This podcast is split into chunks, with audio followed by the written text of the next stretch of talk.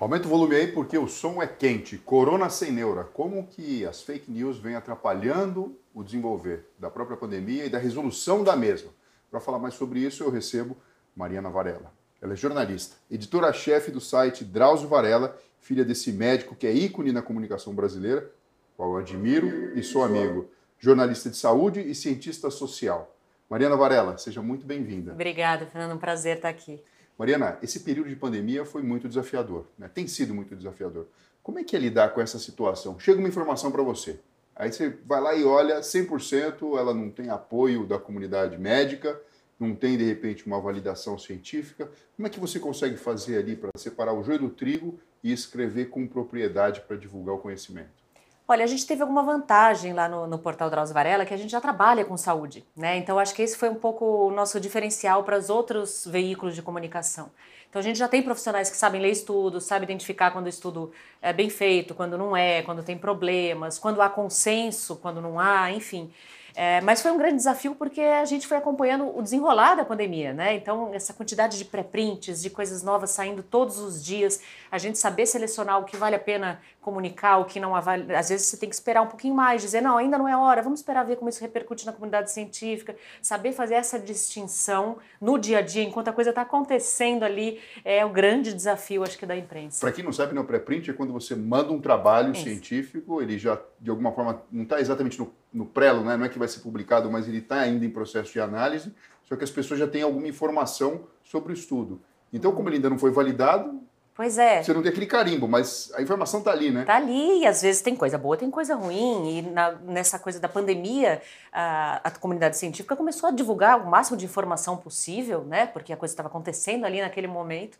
Então, esse acho que foi o grande desafio. Muita informação, separar o que, que valia a pena comunicar e o que era melhor esperar um pouquinho. Agora, Mariana, depois desse trabalhão enorme que é prestar atenção, várias pessoas lendo, artigo científico, checando, enfim. Aí você chega lá e fala, não, isso aqui vamos mandar para frente. Ou seja, a coisa está consolidada. Uhum. Você tem a responsabilidade ética e sabe que aquilo está certo. Aí depois, mesmo assim, tem um bando de gente que de repente olha aquilo ali e começa a fazer pouco caso e desacreditar. Como lidar esse é o grande desafio mesmo, assim, a gente sempre teve grandes especialistas que já são parceiros nossos, que a gente consulta até para validar, né, porque nós não somos médicos, então a gente tem que saber sempre, mesmo a gente vendo que um artigo ou um trabalho, um estudo tá, é bem feito, a gente tem que sempre perguntar para o especialista.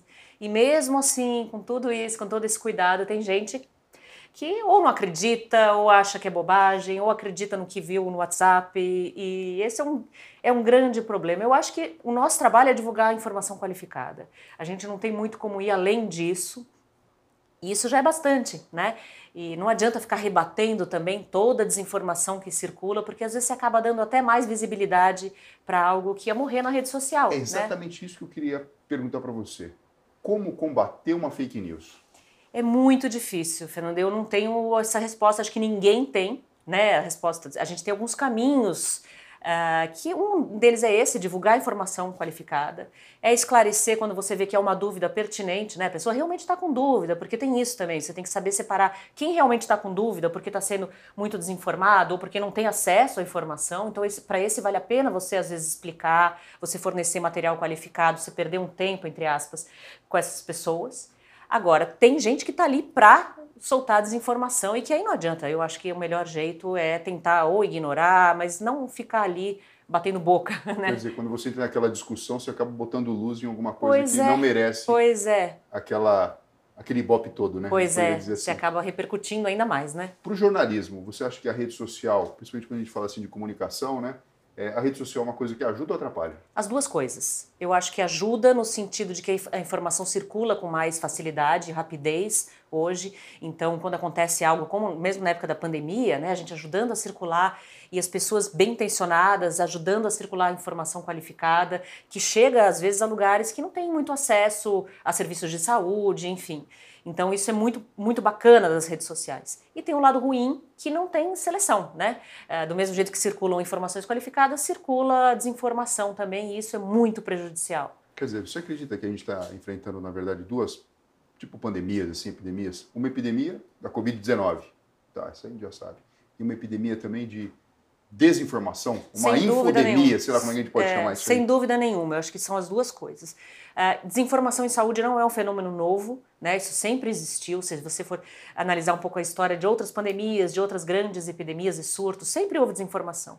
A diferença é que hoje existem grupos organizados que disseminam essa, essa desinformação e elas circulam com muita rapidez, né, por causa das próprias ferramentas a que a gente tem acesso hoje, né? Então isso se tornou uma espécie de epidemia paralela, né? É um problema grave isso. Mariana, você acha que saúde, saúde pública assim, em geral, é só uma questão eminentemente política? Eu acho que é uma questão política, sem dúvida nenhuma, porque a gente pensa muito em política, a gente pensa sempre em eleição, em partido, né, na política institucional. Não é disso que eu estou falando. É acontece que quase todas as decisões envolvendo saúde pública elas são políticas também. Por exemplo, uma coisa simples: você vai organizar uma campanha de vacinação. Você precisa fazer decisões políticas aí também, além, né, embasadas em evidências científicas, mas são, também tem decisões políticas ali. Né? Então, a saúde pública, na hora que você pensa campanhas, o que é que você vai fazer, como você vai organizar a saúde pública, você também tem que fazer decisões políticas, questões de orçamento, enfim, é, tem muita política na saúde pública também. Isso não vejo como um problema, acho que é, é assim.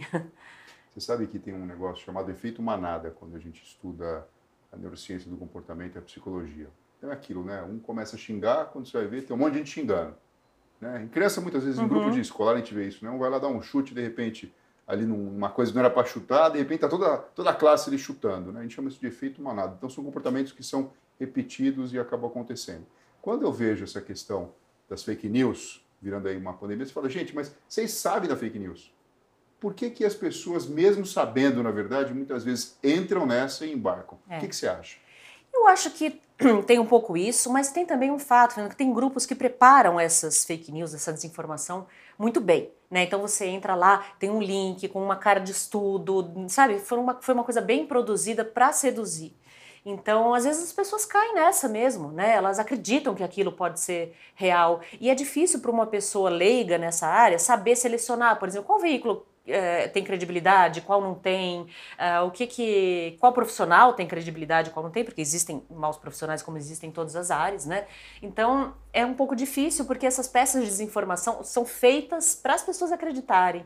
Então às vezes a pessoa vai na ingenuidade mesmo, ela acredita que aquilo é verdade e, né, é muito rápido você disseminar aquilo, né? Você passa um WhatsApp, passa para sua irmã, que passa para a mãe, que passa para o grupo da escola, que quando você vê aquilo já foi divulgado. É o efeito boca a boca, né? A gente fala muito em medicina que é o seguinte, a melhor propaganda, quando a gente começa a falar de comunicação, os colegas, a primeira coisa que pensa é que é propaganda de médico, é. né? Para encher consultório e coisa assim. Aí depois o pessoal saca que, na verdade, é comunicação e saúde, que é um pouquinho diferente, diferente disso, né? E que, na verdade, a grande propaganda, isso para os colegas que estão escutando a gente aqui, eu falo isso de carteirinha, tá? A grande propaganda é o boca a boca. Uhum. O médico que faz um bom tratamento, ele vai ser reconhecido pela família e pelo paciente, que vai falar bem dele para outras pessoas, e isso acaba, na verdade, se expandindo. E os próprios colegas também reconhecem como especialista e acabam, na verdade, uhum. indicando.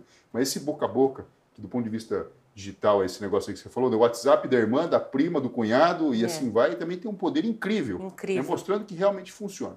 Na pandemia, a gente teve duas questões principais: a vacina e o isolamento, né? o fique em casa. Em relação às duas e as fake news que, enfim, você até pode dar alguns exemplos se quiser é, figurar esses dois grupos. O que, que você acha que foi pior, que foi mais, mais pancada mesmo e que acabou e tá, né, acaba de alguma forma atrapalhando mesmo a gente zerar essa pandemia de uma vez por todas? Eu acho que o que teve mais danos para a saúde pública, sem dúvida, foi a parte da vacinação. Né? A gente já tem visto um fenômeno é, antivacinista acontecendo no Brasil, ainda muito incipiente, porque nós temos né, todo o nosso, nosso histórico de campanhas de vacinação muito bem sucedidas no Brasil. Nosso programa de vacinação é reconhecido no mundo todo como um bom programa.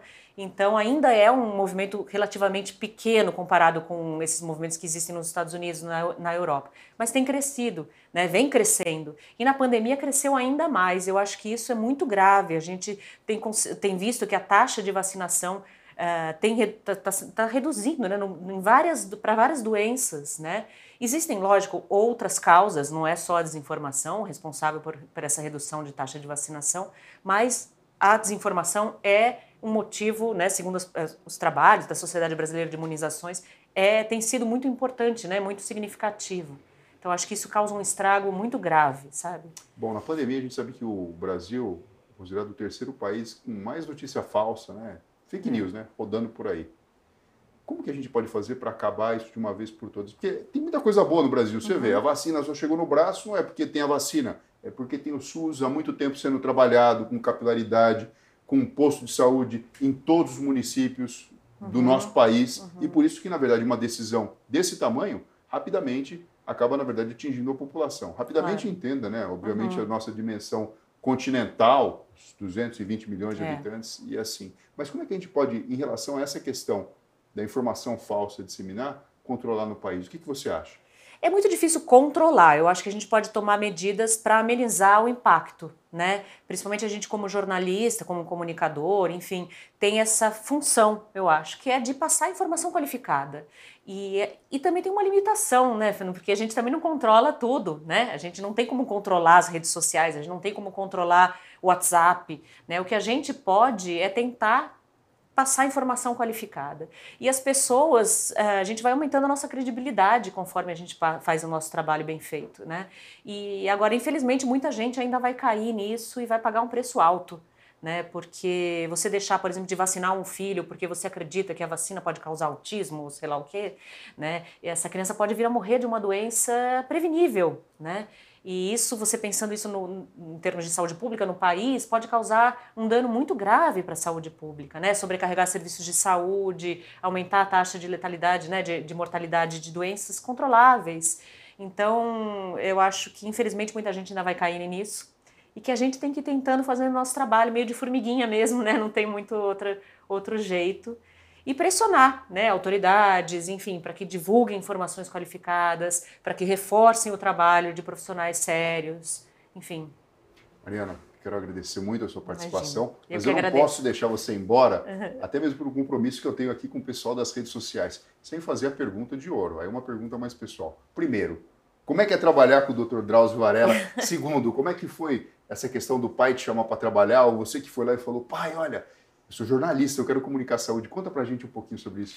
Olha, eu venho de uma família que todo mundo trabalha com saúde, né? Então foi meio natural o meu interesse pela área, mas eu não queria ser médica, apesar de adorar a medicina, eu não queria ser médica, né?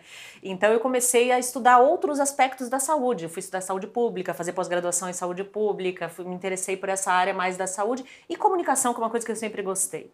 Então eu meio que, que toquei ele para a gente fazer alguma coisa juntas, assim, porque ele tinha um material muito amplo, são muitos anos de medicina, muitos anos de entrevistas com médicos é, é, muito qualificados. Então eu falei, gente, a gente vai perder esse material. Era é, muito material em televisão, em jornal, que ia se perder ali com, conforme a internet foi avançando. Então a gente começou a fazer esse trabalho juntos. Fui eu fui atrás e acho que deu certo. Trabalhar com ele é muito legal, a gente se dá super bem, a gente consegue fazer é, podia, podia não ser, né? Porque nem sempre porque Sim. você se dá bem na família, você vai trabalhar e vai se dar bem, mas a gente se entende super bem e tá dando certo. É isso aí. Parabéns, viu, Mariana? Um Obrigada. beijão no seu pai, em toda a família. Obrigada, eu Muito que agradeço. obrigado, viu? Obrigada. É isso aí, pessoal. Até a próxima. Até.